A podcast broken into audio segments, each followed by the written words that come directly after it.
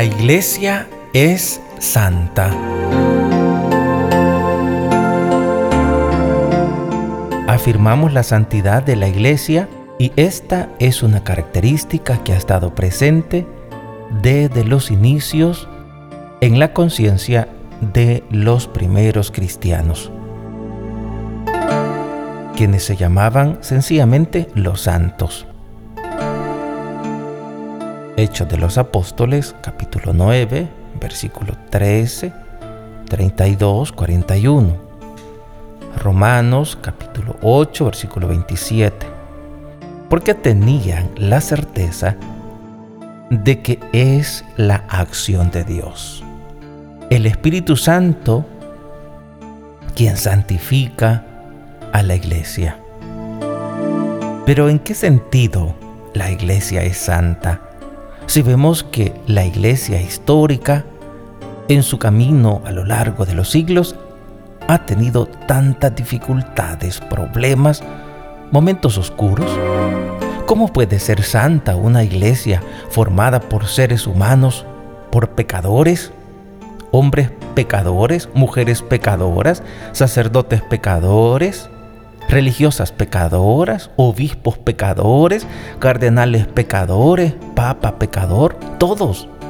¿Cómo puede ser santa una iglesia así? decía el Papa Francisco. Para responder a la pregunta, desearía dejarme guiar por un mensaje de la carta de San Pablo a los cristianos de Éfeso. El apóstol Tomando como ejemplo las relaciones familiares, afirma que Cristo amó a su iglesia y se entregó a sí mismo por ella, para hacerla santa. Efesios capítulo 5 versículo del 25 al 26. Cristo amó a la iglesia dándose él mismo en la cruz.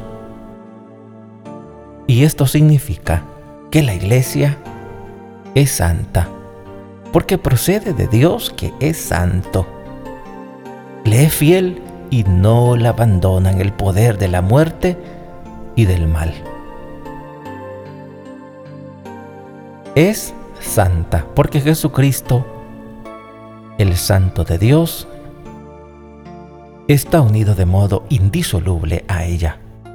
Es santa porque está guiada por el Espíritu Santo que purifica, que transforma, que renueva. No es santa por nuestros méritos, decía el Papa, sino porque Dios la hace santa. La iglesia es fruto del Espíritu Santo y de sus dones. No somos nosotros quienes la hacemos santa, es Dios, el Espíritu Santo quien en su amor hace santa a la iglesia. Es Dios, el Espíritu Santo, quien en su amor hace santa a la iglesia. Me podréis decir, pero la iglesia está formada por pecadores. Lo vemos cada día. Y esto es verdad. Somos una iglesia de pecadores. Y nosotros pecadores estamos llamados a dejarnos transformar, renovar, santificar por Dios. Ha habido en la historia la tentación de algunos que afirmaban, la iglesia es solo la iglesia de los puros, de los que son totalmente coherentes, y a los demás hay que alejarles. Papa dice, esto no es verdad. Esto es una herejía. La iglesia que es santa no rechaza a los pecadores. No rechaza a los pecadores. No nos rechaza a todos nosotros. No rechaza porque llama a todos, les acoge. Está abierta también a los más lejanos. Llama a todos a, a dejarse envolver por la misericordia. A todos nos llama a dejarnos envolver por la misericordia. a todos nos acoge. Está abierta también a los, a los más lejanos. A todos nos llama a dejarnos envolver por la misericordia, por la ternura y por el perdón del Padre, que ofrece a todos la posibilidad de encontrarle, de caminar hacia la santidad. Padre, yo soy un pecador, tengo grandes pecados. ¿Cómo puedo sentirme parte de la iglesia? Y el Papa responde, querido hermano, querida hermana, es precisamente esto lo que desea el Señor.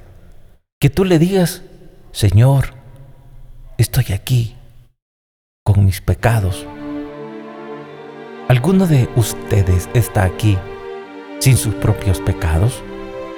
¿Alguno de ustedes? Ninguno, ninguno de nosotros. Todos llevamos con nosotros nuestros pecados. Pero el Señor quiere oír que le decimos, perdóname, ayúdame a caminar, transforma mi corazón. Y el Señor puede transformar el corazón. En la iglesia, el Dios que encontramos no es un juez despiadado, sino que es como el Padre de la parábola evangélica. puede ser como el hijo que ha dejado la casa, que ha tocado fondo de la lejanía de Dios. Cuando tienes la fuerza de decir quiero volver a casa, hallarás la puerta abierta. Dios te sale al encuentro porque te espera siempre. Dios te espera siempre. Dios te abraza, Dios te besa y hace fiesta. Así es el Señor. Así es la ternura de nuestro Padre Celestial. El Señor nos quiere parte de una iglesia que sabe abrir los corazones para acoger a todos. Que no es la casa de pocos, sino la casa de todos, donde todos pueden ser renovados, transformados, santificados por su amor los más fuertes y los más débiles, los pecadores, los indiferentes, los que se sienten desalentados y perdidos. La iglesia ofrece a todos la posibilidad de recorrer el camino de la santidad, que es el camino del cristiano. Nos hace encontrar a Jesucristo en los sacramentos, especialmente en la confesión y en la Eucaristía. Nos comunica la palabra de Dios. Nos hace vivir en la caridad, en el amor de Dios hacia todos. Preguntémonos entonces, ¿no dejamos santificar? ¿Somos una iglesia que llama y acoge con los brazos abiertos a los pecadores? ¿Que da valentía, esperanza? ¿O somos una iglesia cerrada en sí misma? Somos una iglesia en la que se vive el amor de Dios, en la que se presta atención al otro, en la que se reza los unos por los otros. Una última pregunta, ¿qué puedo hacer yo? ¿Que me siento débil, frágil, pecador? Dios te dice, no tengas miedo a la santidad, no tengas miedo de apuntar alto de dejarte amar y purificar por Dios. No tengas miedo de dejarte guiar por el Espíritu Santo. Dejémonos contagiar por la santidad de Dios. Cada cristiano está llamado a la santidad. Y la santidad no consiste, ante todo, en hacer cosas extraordinarias, sino en dejar actuar a Dios. Es el encuentro de nuestra debilidad con la fuerza de su gracia. Es tener confianza en su acción, lo que nos permite vivir en la caridad, hacer todo con alegría y humildad. para la gloria de Dios y en el servicio al prójimo.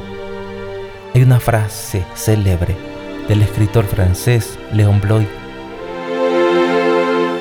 En los últimos momentos de su vida decía, existe una sola tristeza en la vida, la de no ser santos. Así decía este escritor francés, Léon Bloy. Existe una sola tristeza en la vida, la de no ser santos. Y decía el Papa, no perdamos la esperanza en la santidad. No perdamos la esperanza en la santidad. Recorramos todos este camino. ¿Queremos ser santos? El Señor nos espera a todos con los brazos abiertos. Nos espera para acompañarnos en este camino de la santidad. Nos espera a todos con los brazos abiertos. Nos espera para acompañarnos en este camino de santidad. Vivamos la alegría de nuestra fe. Dejémonos amar por el Señor. Pidamos este don a Dios en la oración, para nosotros y para los demás. Y así termina este hermoso mensaje del Papa en la audiencia general del miércoles 2 de octubre de 2003. Queridos hermanos, es un gusto poder compartir con ustedes todo esto que alimenta nuestra alma, nuestra vida. Dejémonos transformar por el poder de Dios, por la acción de su Espíritu y no nos desalentemos cuando experimentamos la debilidad en nuestra propia carne, cuando nos damos cuenta que no somos aún lo que quisiéramos ser. Queremos que la acción de Dios brille, actúe en nuestra vida. Dejémonos transformar por Dios.